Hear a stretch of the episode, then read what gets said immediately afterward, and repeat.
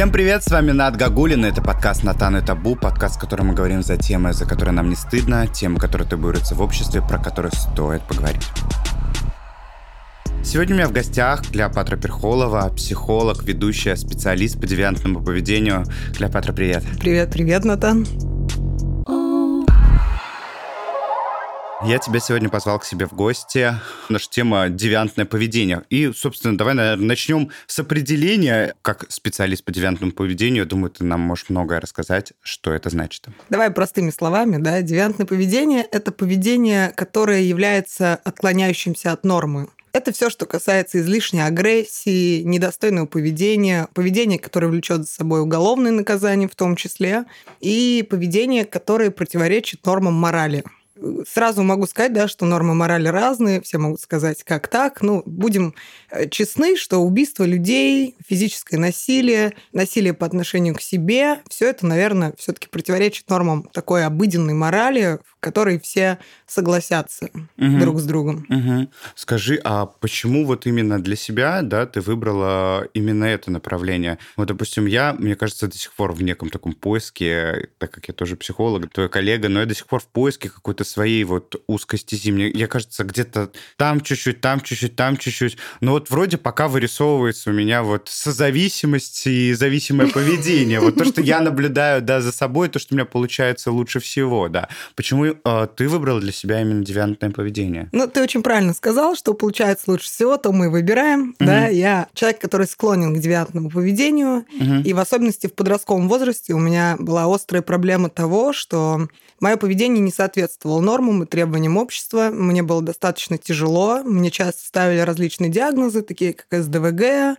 такие как УКР, биполярное расстройство. Но все эти диагнозы, они благополучно ушли, угу. когда я начала работать над собой и поняла специфику работы с девиантностью собственной. Именно поэтому я и решила стать психологом и работать с подростками, которые находятся в той же ситуации, в которой была я. Все очень просто. С чем ты связываешь э, вот это вот девиантное поведение, да, в подростковом периоде? Я, конечно, понимаю, да, что это там может быть связано там с гормонами, да, гормоны шалят и, собственно, тебя мотает из стороны в сторону. Но у всего есть своя история. Я думаю, у тебя, наверное, тоже есть своя. Она есть, да. Я человек, который вырос в семье, в которой, как я часто говорю, сесть в тюрьму было гораздо проще, чем получить высшее образование.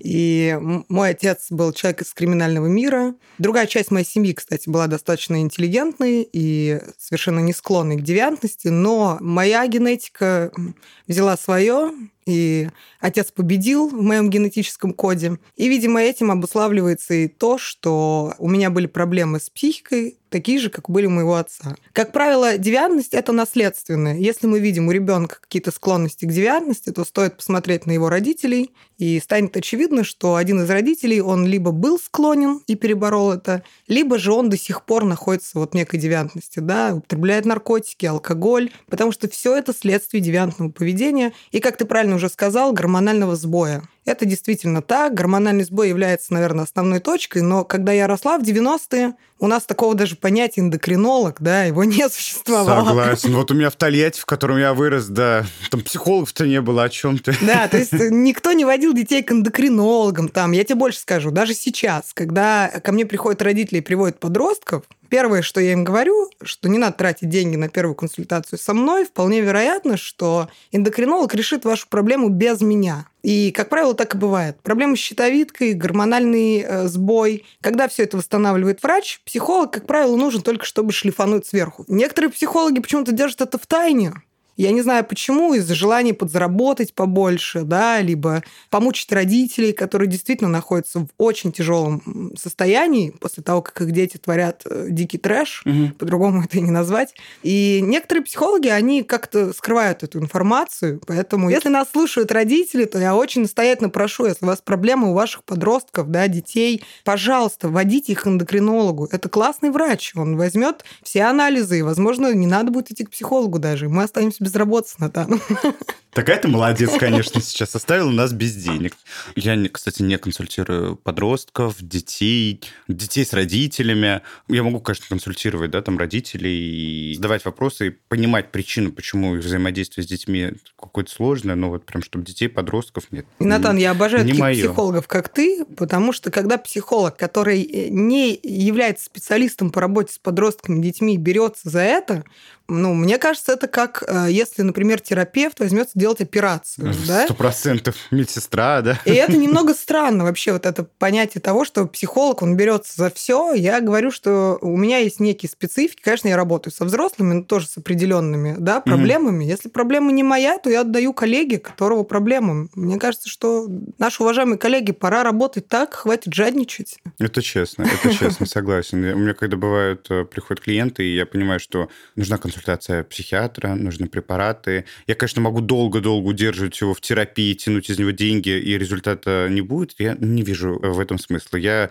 живу по такому принципу, что я хочу быть честным с собой. Если я буду честным с собой, то и люди будут честно со мной. Абсолютно. Более того, когда ты работаешь с подростками, да, с девиантным поведением, ты стоишь э, у такого выбора, что любой твой неверный шаг, он может закончиться тюрьмой для этого подростка и смертью для кого-то, кого ты не знаешь. Угу. Поэтому, конечно, моя работа – это риски. Я часто сталкивалась с рисками, когда на меня нападали подростки, с которыми я работала в учреждениях.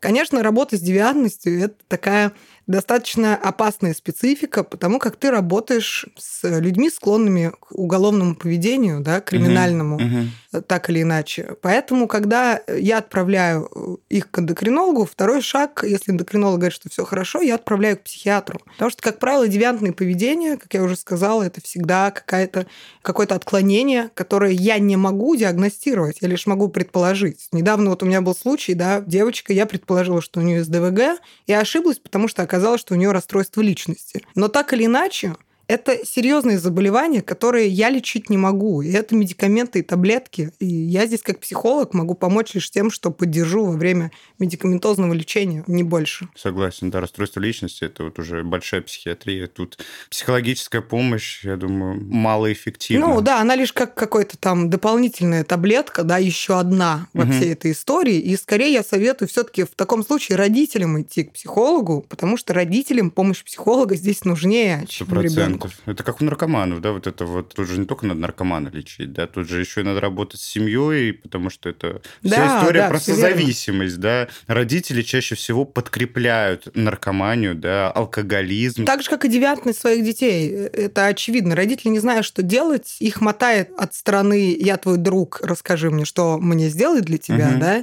Потом их мотает в ту сторону, что я тебя накажу, все у тебя отниму, запру тебя в комнате, да. Абсолютно бессмысленные шаги делают родители, родители, загоняя ребенка в тупик, загоняя его вообще в ловушку в какую-то, из которой он, как, знаешь, я всегда этих детей представляю вот этими маленькими зверьками злыми, которых угу. просто загнали в угол, да, и когда мы зверя загоняем в угол, что ему остается? Ему остается только кусать всех, кто пытается до него дотронуться. И эти дети, они действительно такие, это маленькие звереныши такие, которые загнаны в угол, и для них нужны определенные меры воспитания. Угу. К сожалению, многие родители не обладают ими. Ну и никто нас не готовит к тому, что наш ребенок будет неуправляем. Все угу. же мечтают, да? О идеальных детях. Идеальных и детях. быть идеальными родителями, как в кино. Все верно, но такого не существует, такого не бывает. И я считаю, что если ваш ребенок девиантный, вам офигенно повезло, потому что вы пройдете крутой путь угу. знакомства со своим ребенком те, кто прошел девиантность, как правило, они становятся людьми очень классными, интересными, потому что боль, ошибки, слезы, слезы, да, страдания, они делают из нас как раз интересных людей. Так что вам повезло, не надо отчаиваться, кайфаните, ваш ребенок уникален.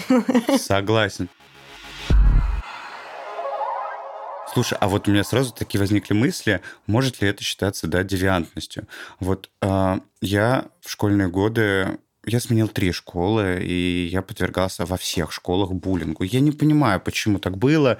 Я вот сейчас на себя смотрю как на личность, да, я вижу, как ко мне относятся окружающие люди. Я нравлюсь людям, людям со мной прикольно, люди ко мне тянутся, люди хотят со мной общаться. Но вот в школьные годы почему-то было абсолютно иначе. В какую бы школу я ни пришел, а их, опять же, повторюсь, было три Меня не принимали. Дети надо мной издевались. Ты знаешь, могли рюкзак мой там по всему классу кидать, пнуть меня, плюнуть в меня. Дети после школы поджидали меня около школы. Это Блять, было так ужасно. Я помню, что я с первого этажа из туалета выпрыгивал из окна, чтобы просто пойти домой. Я не мог выйти из школы, из центрального выхода, потому что там меня поджидали эти дети. Они постоянно надо мной издевались. Я понял, что в какой-то момент мне даже мои родители не могут помочь, потому что я там, как бы, я не могу им даже об этом сказать, потому что я знаю, что они мне не помогут. И то есть я постоянно жил в каком-то таком ужасном напряжении. Когда я переходил в новую школу, я думал, ну вот, ну может быть сейчас все будет нормально, нормально, но нет, это повторялось из школы в школу. Я помню, когда я пришел уже в третью школу, я уже был подростком, да, у меня уже был пубертат, это был дев... а, какой, по-моему, седьмой или восьмой, что ли, класс, я в новую школу пришел. Меня в первый же день побил мальчик. Я такой, да что же это такое? Какого хера? И девиантность, она с какой стороны проявляется? А, в отношении того, кто булит, или тех, кто подвергаются буллингу, это тоже некая девиантность? Слушай, Про что конечно, это? девиантность, она с двух сторон. Угу. И те, кто булит, а, они в меньшей степени девиантны, чем те, кого булят, как ни странно. Угу. Серьезно? Серьезно? Я думал, типа, вот эти вот, твои, вот эти вот агрессоры, они как раз, типа, это проявление, как я понял, да, девиантного поведения. То есть, получается, наоборот. Знаешь, как не всегда агрессия э, – это девиантное поведение. Иногда угу. агрессия – это долбоебы родители родители. Тут же можно материться. Uh-huh, uh-huh. Вот. И иногда, когда общаешься с ребенком, ты осознаешь, что в его в голову вложили те ценности, которые ребенок, не понимая даже, продолжает отстаивать, потому что родитель до какого-то периода в глазах ребенка это некий идеальный человек, который несет правильные ценности. Uh-huh. Вот у меня такая ситуация была, значит, как сижу я на даче у друзей, подходит ко мне маленькая девочка, ей 6 лет, сидит мой друг, и она говорит, а почему вы сидите с мальчиком за ручку? А он такой говорит, говорит, то, что мы любим друг друга. Она такая говорит, получается, вы гей? А он такой, ну, получается, да. Она говорит, а геев надо сжигать всех на площади. Вас сожгут, а он такой просто в шоке сидит. Девочка 6 лет. И такой, Клёп, помоги мне, разберись с этим. Я ей говорю, почему ты так думаешь, скажи мне. Она говорит, я не знаю. Я говорю, ну, тебе чем-то не нравится мальчик? Она такая, нет, он мне нравится. Говорю, тебя как-то напрягает, что он держит за руку другого мальчика? Говорит, нет. Говорю, а в чем тогда проблема? Почему же его сжигать надо? Говорит, ну, папа так говорит всегда, да? Угу. И вот от этого формируется мышление наших детей. Все, что вы говорите при своих детях, даже если вдруг они просто рядом, да, не обязательно, что отец сидит там и учит ее, да, угу. ты вырастешь и будешь сжигать Киев. То есть вряд ли это так. Он, скорее всего, говорит это там за беседой. Она это ловит и потом транслирует. Как но, губка впитывает. Да, но мозг ребенка он такой, он это запоминает, и когда она растет, это становится реально реальной истиной для нее. И она начинает булить людей, вообще не осознавая, зачем она это делает. Вот беда этих детей. Они не осознают. Угу. И это не всегда девиантность, потому что иногда ребенок, он подвержен вот этим вот стереотипам, да, что там, если он слабый, его нужно избить. Если мальчик носит очки, он, скорее всего, ботан там, угу. да. То есть какие-то угу. вот такие тупые ценности, которые некоторые дети, они израстают со временем. То есть у них мышление становится другим, и они начинают критически мыслить. Они задают себе вопрос, а почему я это делаю вообще? А угу. может быть, я так и не думаю, может быть, я так и не считаю. И если это происходит, это нормальное развитие, в общем-то. Ребенок будет развиваться и однажды скажет своим родителям, слушайте, вы какую-то чушь несете, да, угу. полную. Угу. Потому что очень часто в каких-то там э, семьях дети отдаляются со временем, хотя изначально ценности поддерживали своей семьи. И это не есть девиантность, это есть просто неправильное воспитание. Формирование ценностей. Формирование да, неверных ценностей. И как они поймут, что они неверные, если у них есть такое свойство объединяться в группы, да? Ведь у этих детей им свойственно объединяться в толпу. Ну, как и животным, да? Все вот верно. в животном мире. Что отличает девиантность? Девиантность – это когда ты не объединяешься в толпу, это когда у тебя нет своих людей. Это когда ты, даже если ты жестокий, да, даже если ты агрессор, угу. то есть вот это одиночество – это как раз отличие девиантности, когда человек чувствует, что его не понимают. Он может агрессивным быть, и эта агрессия помещает его в вакуум. Угу. То есть она не делает его крутым среди какой-то компании. Угу. Девиантность это когда даже те люди, которые агрессоры, побаиваются с ним связываться. Да? Угу. Таким людям очень тяжело. И иногда агрессор, конечно же, перерастает из как раз обижаемого ребенка. Да? Ребенок, которого обижали, он со временем может стать диким агрессором. Мы знаем все ситуации стрелков в школах. Да? Я как-то uh-huh, участвовала как спикер на вот таких вот полемиках. И я скажу так, что вот, пожалуйста, девиантное поведение в чистом виде. И оно выросло как раз из того, что ребенок, которого обижали, превратился в агрессора, который решил отомстить. И вот это истинная девиантность. А с детьми, которые обижают и булят в школах, на самом деле должны работать школьные психологи, которые должны, по идее, вкладывать школа, да, ну, там же ребенок проводит больше количества времени, угу. и именно там в него должны вкладывать правильные ценности. Но в нашей стране мы не можем ждать, что нашего ребенка что-то вложат в школах, потому как там преподаватели, которые несут еще старые советские взгляды. Поэтому лучше объяснять своему ребенку дома все правильно. Ну, угу. опять же, если вы адекватный человек. Если вы неадекватный человек, то ребенок тогда или сам к этому придет, ну или никогда к этому не придет, да, он никогда не задаст себе вопрос, а почему я так думаю? Почему вообще у меня такие мысли? И обижают тех, кто не похож. Обижают тех, кто другой. Ты или слишком умный, или слишком красивый, или слишком интересный. К созналению, людям, которые не среднячок, приходится проходить вот такие вот тяжелые испытания в юности. И, как правило, уже в, уже в созревшем возрасте, они уже становятся людьми, к которым, наоборот, тянутся очень сильно, с которыми хотят общаться, которые такие все классные.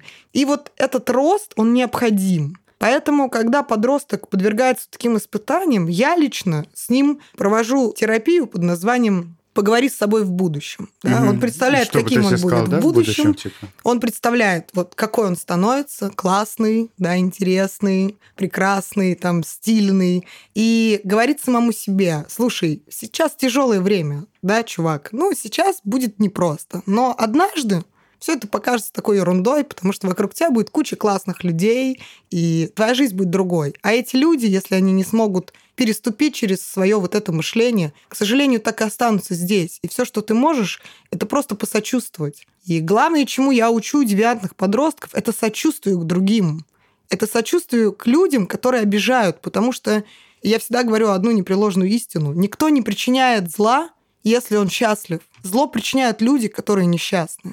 И как только ты осознаешь это окончательно, тебе уже не так больно. Потому что ты понимаешь, что этим людям, видимо, хуже, чем тебе. Я вот с тобой абсолютно согласен сейчас, потому что вот как раз я помню, когда тот мальчик, который меня побил, когда я перешел в последнюю свою школу, я был, понимаешь, еще вынужден потом на протяжении да, там, школьных этих... В седьмом, по-моему, классе перешел да, в эту новую школу. Я был вынужден с ним дружить. А дружить я был с ним вынужден из-за того, чтобы он меня не трогал. Потому что его боялась вся школа. Его боялись одиннадцатиклассники. Он ходил в школу с ножом. Ну, как бы, ну, come on.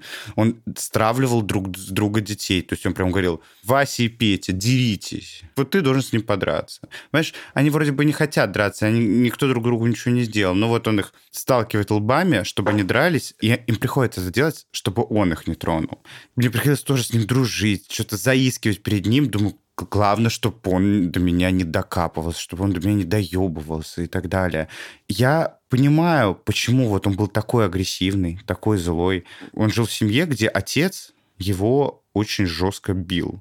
Я как-то вот ну, узнал потом, да, эту историю, что его очень жестко бьет отец, домашняя тирания в отношении него, в отношении его матери, постоянно какие-то скандалы. Я понял, что вот эту вот агрессию подавленную, потому что он не может же противостоять своему отцу, да? Все так, все так, он да. Свою не, вот эту вот агрессию подавленную, которая происходит у него дома, он ее транслирует в школе. И ее же надо куда-то деть. И действительно, вот сейчас, ты сказала, что можно только пожалеть таких людей, действительно, это жалко. Это жалко, это что как бы ребенок становится заложником чужой агрессии, получается. Все верно. Он становится заложником в своей семье, и, следовательно, ему где-то нужно побеждать, потому что он чувствует себя проигравшим дома. Поэтому единственное, что он знает, как побеждать, это побеждать силой, потому что по-другому его не научили. Если я вижу детскую агрессию, которая транслируется вот так в буллинге других, то я э, с 98% понимаю, что дома происходят э, какие-то неприятные вещи.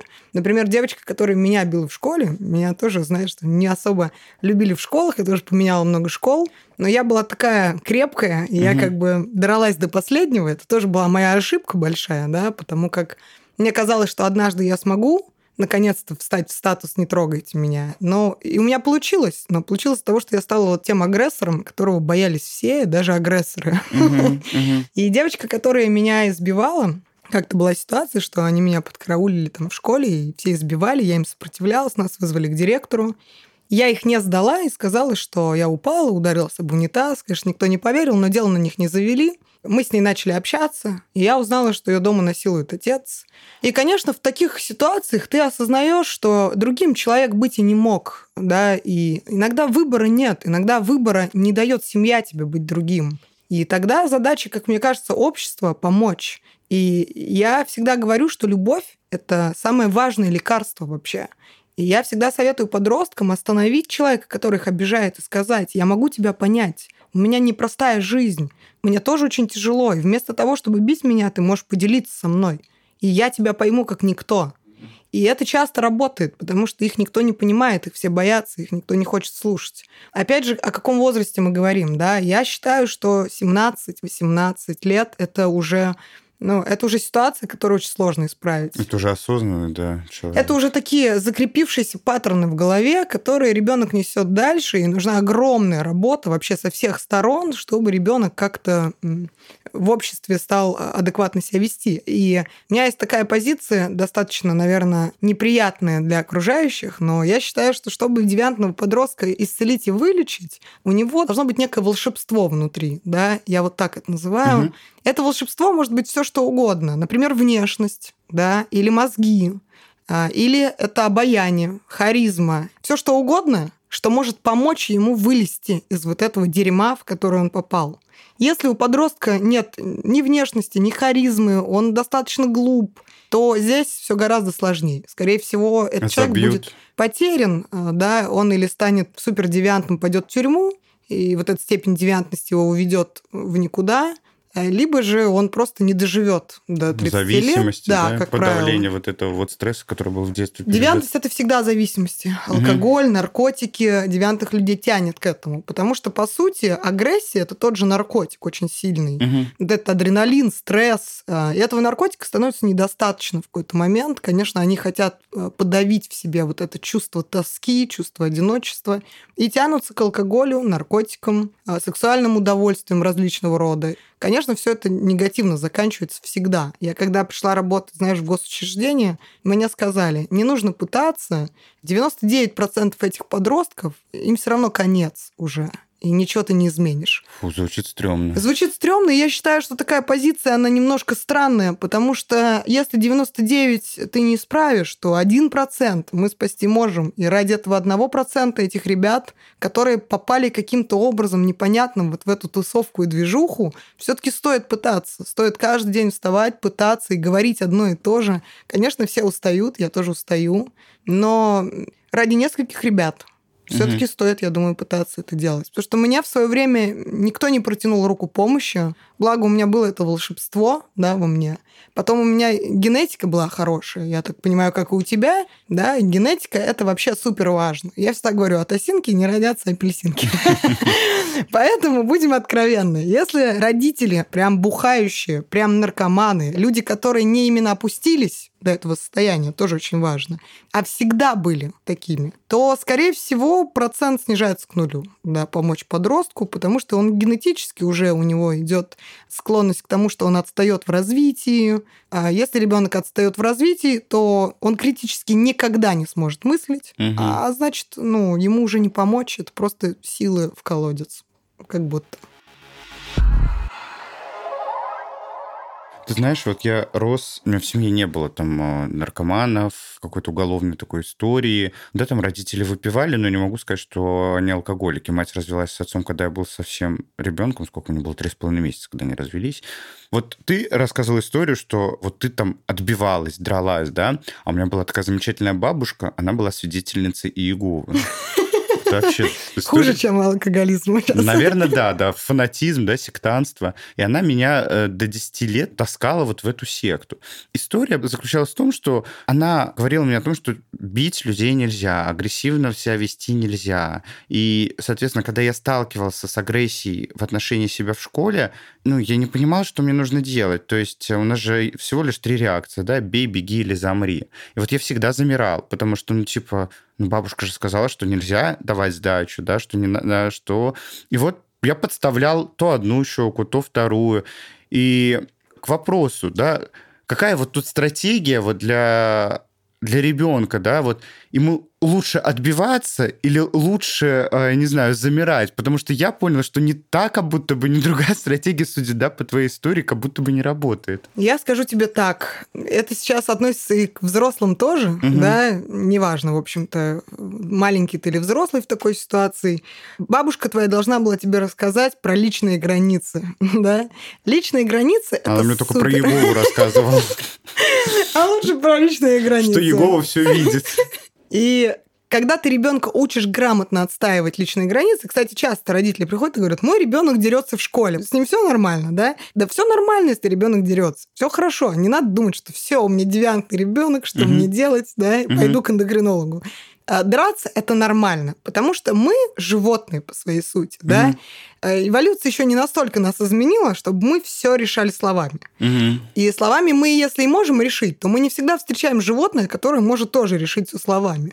Поэтому я советую научиться выстраивать личные границы и научить своего ребенка делать то же самое. Когда к тебе пристают, да, или когда э, к тебе пытаются как-то физически на тебя воздействовать, первое, что ты должен сделать, это осознать, что ты находишься в неприятной для тебя ситуации, и ты должен попробовать понять, что этим людям от тебя нужно, и поговорить с ними, угу. спросить у них, ребят, что конкретно вам от меня нужно, что конкретно вас во мне не устраивает, и если я могу это исправить, то я, возможно, это сделаю.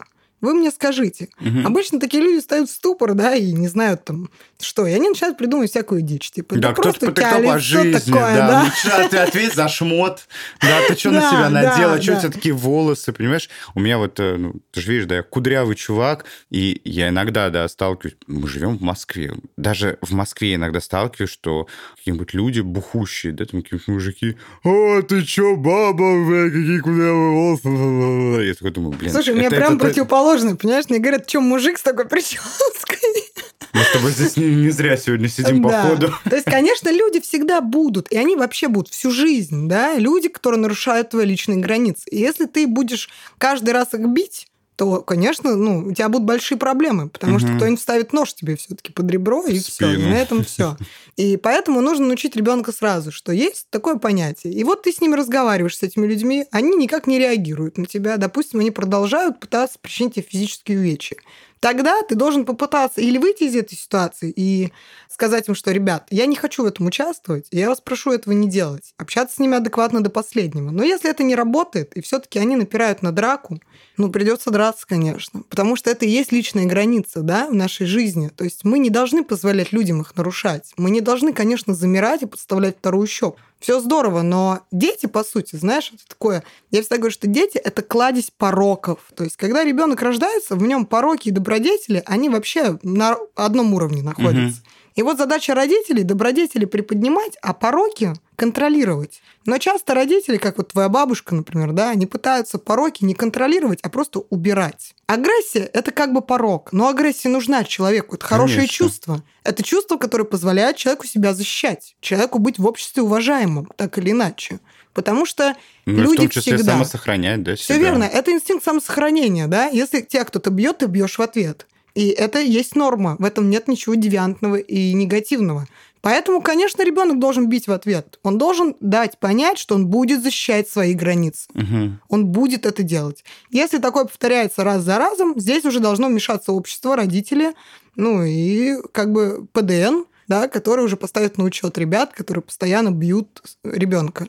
Но видишь, как ситуация такая, что многие мальчики еще и не говорят дома о том, что их бьют. Ну вот я, это, этим мальчиком был я, потому что и я это, понимал, кстати, что мне не защитить, ну, ну, типа, а что, если я сейчас скажу, моя мать придет, а потом мне будут говорить дети, ты стукач, маминкин сынок, и что-то такое, думаю, верно. будет еще хуже. Самое ужасное, что могут сделать родители в данной ситуации, это прийти разбираться с другими детьми, да, все, это конец твоему ребенку. То есть кто должен регулировать эти вещи? Психолог в кабинете, который разговаривает со стороны стороной а, обиженный, стороной обидчиков, да, он должен регулировать этот вопрос, понимать, почему же эти ребята, вот почему он им так сильно не нравится, угу. и заставить их взаимодействовать и контактировать, не привлекая стороны родителей, потому что родители в данной ситуации, родители, пожалуйста, если ваших детей будут бить на данной истории, ребенка будут бить, не мешай, просто не мешайте, он должен разобраться сам, потому что вот этот момент, когда он разбирается сам с такими проблемами, это важный жизненный опыт, который он понесет дальше. Угу.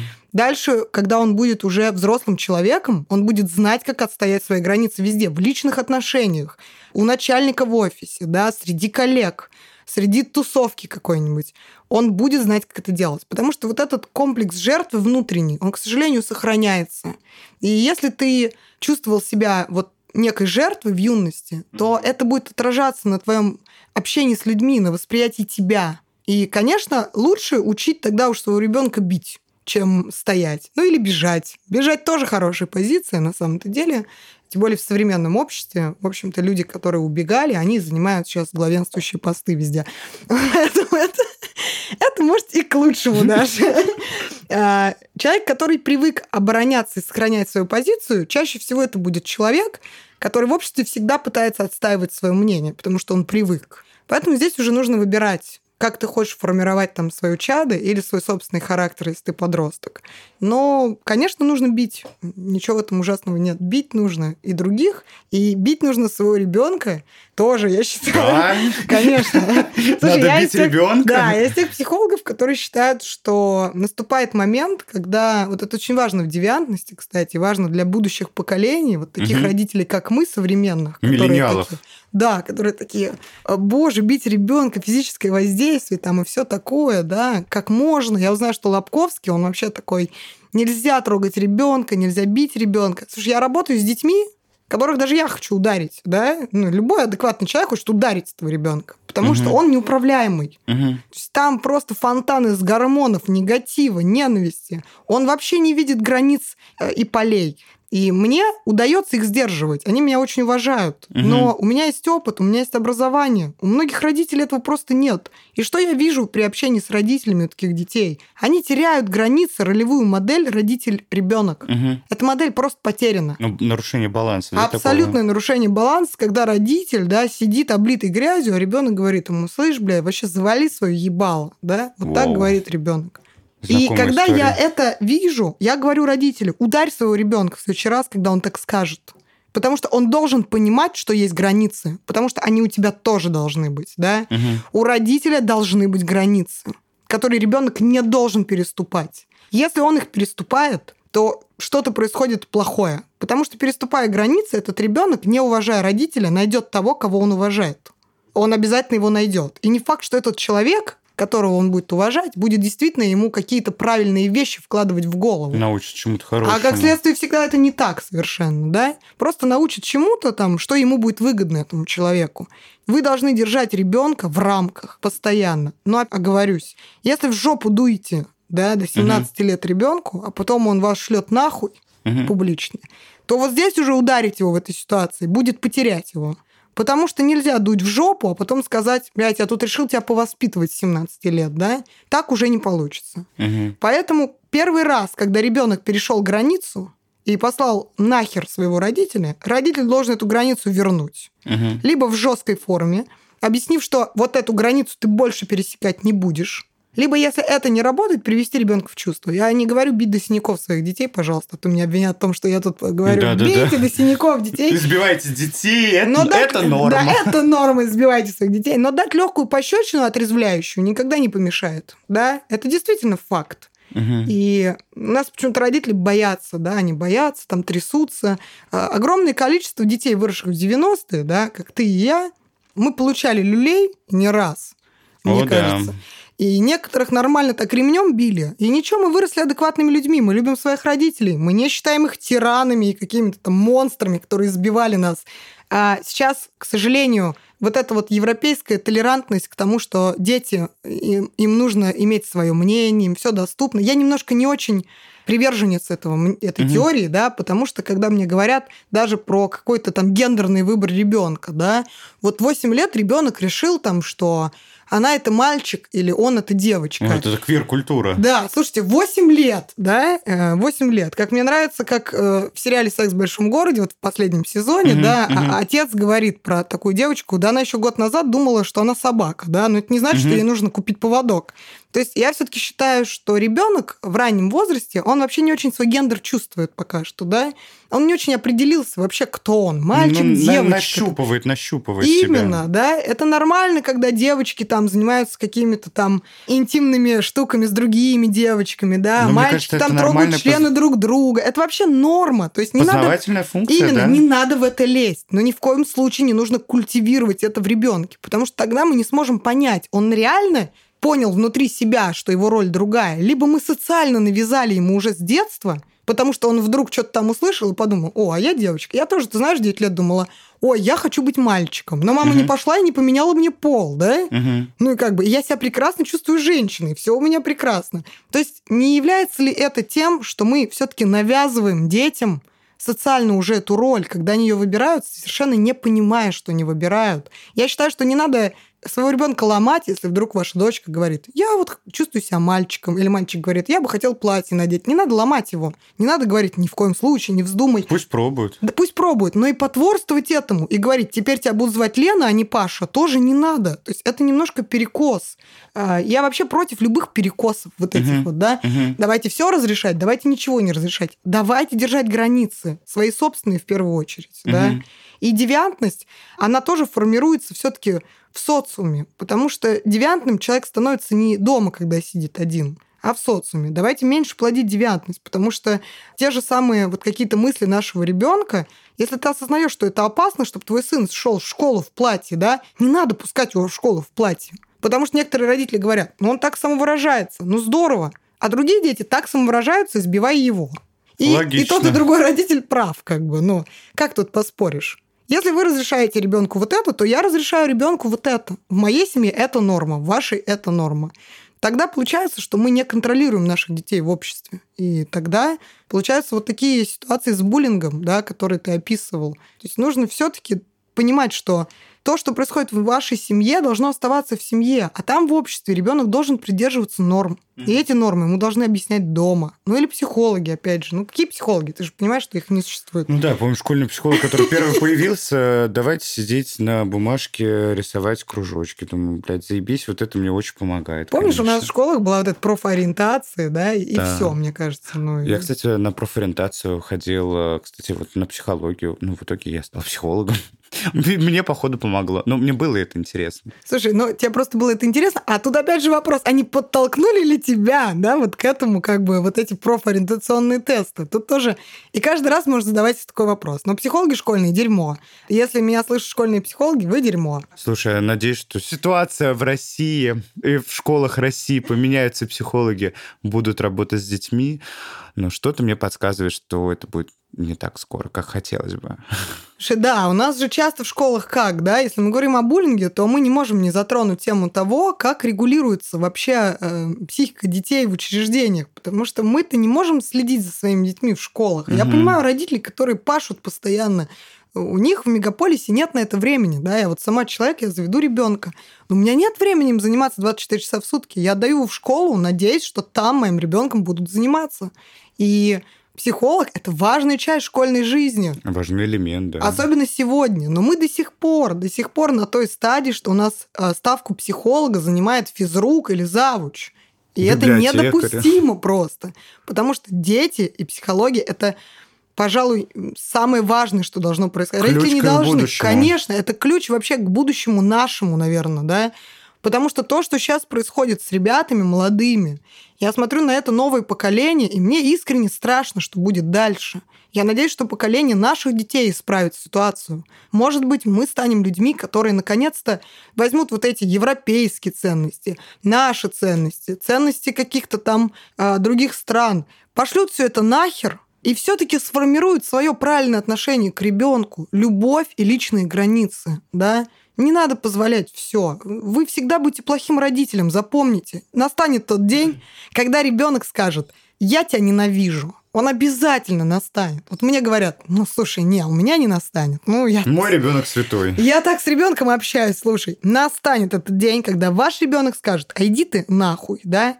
И хорошо, что он настанет. Это называется сепарация. Угу. Она должна произойти. Должен произойти момент, когда ребенок не захочет больше слушать вас. Это хорошо. Это не является девиантностью тоже.